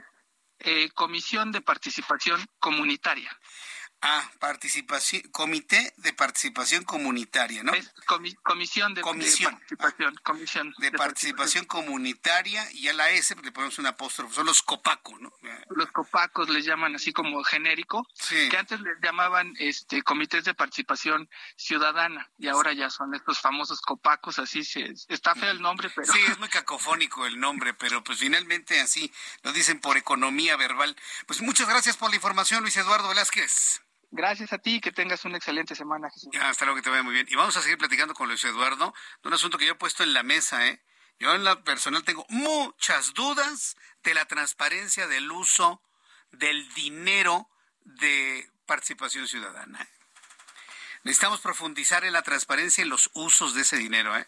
Porque a, veces uno se queda con la proveeduría de todo lo que supuestamente votan algunos vecinos. Ya le platicaré. Bueno, son las 7.50. Roberto San Germán, qué gusto saludarte. ¿Cómo te encuentras? Bienvenido. El gusto es mío, mi querido Jesús Martín. Buenas noches y buenas noches a toda la gente que nos sintoniza. Pues bien, la jornada bien. Lo único que está mal es que pues sigue la violencia en los estadios. Ah, sí. Oye, ¿qué pasó ahí, eh? Pero qué forma de, de, golpearse a las afueras del estadio, ¿eh? Allá en Tijuana, en el Estadio Caliente. Este, se agarraron a golpes y se supone que ya para este fin de semana en todos los estadios tienes que entrar con el Fan ID. Entonces, sí saben quién pegó. Entonces se supone que si la liga va a aplicar este sistema, tú ya sabes quién golpeó a los visitantes, a la gente de León, ¿no? ¿Quién detonó eso? ¿Qué detonó? ¿Se sabe o no se sabe nada? No sé, en los únicos videos que vemos es donde empiezan ya a golpear a unos seguidores de León y hay como dos bolitas y de repente golpean a un cuate, hay un patadón que le dan a uno en la cabeza que lo desconecta de este mundo, un cuate encapuchado y del otro de repente este empiezan a correr para otro lado, están golpeando a unos de las barras, porque son barras de parte de los cholos, un seguidor de León, y le llegan cinco o seis a patearlo y a golpearlo, ¿no? Muy machos entre todos, ¿no? O sea, no es uno a uno. No, son machos, son muchos. Son muchos, exactamente. Exactamente, y lo golpean y pasa esto con la barra de los cholos, pero pues la liga va a ser difícil que haga algo porque pues el patrocinador de la liga es caliente que es el dueño del equipo de los Cholos y no te vas a quedar sin ese patrocinio, ¿no? A los de pantalón largo les interesa más el negocio que la salud, que lo que son los aficionados y lo que es el deporte. Mientras tú me dejes dinero, a mí me vale gorro si te quieres hasta matar, ¿no? Lo hemos visto en el partido de Querétaro contra Atlas, en donde la liga, pues sí, ve tú un año al estadio y ay, pero no hizo nada más. ¿Tú sabes qué pasó con los que estaban agarrados? Ah, no, nada, no, no, no. Nadie sabe, ¿no? Pero no se aprende de estas experiencias. No, ¿verdad? y luego pasó otra cosa. También en el estadio Akron llegó una persona con, dice la gente de Chivas que llegó con una este, herida de arma blanca y que fue a pedir ayuda en el estacionamiento del estadio. O sea, que llegó ahí a pedir ayuda. Señores, lo picaron, ahí en el, en el Claro, estacionamiento. por supuesto. Entonces, Ay. también tenemos ya este caso en el estadio Akron, en el de las Chivas, pero son las Chivas. Acuérdate que hay equipos que son intocables. Las Chivas es intocable. Ah, claro. Son intocables. Por favor. Entonces, con el pretexto de que es el equipo de México, no, pues no los van a tocar, no les van a hacer nada. Es como América, como Chivas, como los grandes, pues no los vas a, no los vas a perjudicar. No vas a tratar de minimizar. Por lo que dejan. Pues sí, por lo que dejan para la liga y todo, ¿no? O sea, sí, sí, sí es un caso. Imagínate quitarle las entradas a Chivas. A ver, un, a ver, ya un cuate con un navajazo, una cuchillada, un machetazo, lo que tú quieras, un arma este cortopunzante en el en el estacionamiento, mi querido amigo, es parte del estadio, ¿eh? Ajá. Tendrás que vetarlo. Y un año. Pues sí. ¿Y tú crees que pase? No. No, amigo, no. Es negocio. Negocios primero. O sea, se fueron con su golpe. Los Cada quien su golpe y órale, ya ahí vemos qué hacemos y ok, a lo mejor yo te pago los gastos del hospital, pero no hagas nada, ¿no? O sea, no, no va a pasar nada. Y ese es el problema que tenemos en el fútbol mexicano, ¿no? O sea, hay golpizas todos los fines de semana. En Querétaro se siguen peleando. O sea, hubo dos jornadas en donde se siguen golpeando. No entendieron un año después. También es el aficionado, también es cómo está la sociedad. Ponerte una playera te vuelve Superman, ¿eh? Sí, ya me imagino. Puede ser la vida o la muerte. Pues acuérdate lo que pasó en aquel estadio. Le quitaban las playeras a los niños. Andaban semidesnudos para que no les vieran la playera. Puede ser O sea, tu vida o ese, tu ese- condena, ese es un problema, ¿no? Entre el alcohol, las drogas, el encono, el enojo, lo que traigas, te pones una playera y pues bueno, piensas que eres inmortal, ¿no? Oye, Roberto, seguimos platicando sobre Sí, este asunto claro. y las reacciones al, al- Pues sí. a este tema y otras cositas más. Muchas gracias, querido Roberto. Gracias. Gracias. Ya terminamos. Muchas gracias por su atención y su compañía. Los espero mañana en el Heraldo Televisión, 2 de la tarde, canal 8.1 y 161 de Sky HD. Heraldo Radio, 6 de la tarde en México y los Estados Unidos. Soy Jesús Martín Mendoza. Gracias. Hasta mañana. Buenas noches. Esto fue Heraldo Noticias de la tarde con Jesús Martín Mendoza.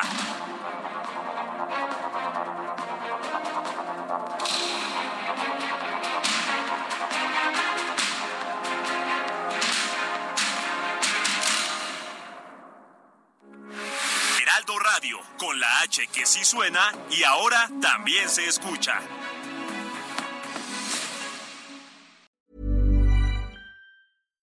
When you make decisions for your company, you look for the no brainers. And if you have a lot of mailing to do, stamps.com is the ultimate no brainer. It streamlines your processes to make your business more efficient, which makes you less busy.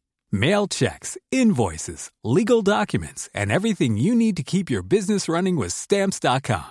Seamlessly connect with every major marketplace and shopping cart. Schedule package pickups and see your cheapest and fastest shipping options from different carriers with rates up to 89% off USPS and UPS rates. And with the stamps.com mobile app, you can take care of mailing and shipping wherever you are. Make the same no-brainer decision as over 1 million other businesses with stamps.com. Sign up with code program for a 4-week trial plus free postage and a free digital scale. No long-term commitments or contracts. That's stamps.com. Code program.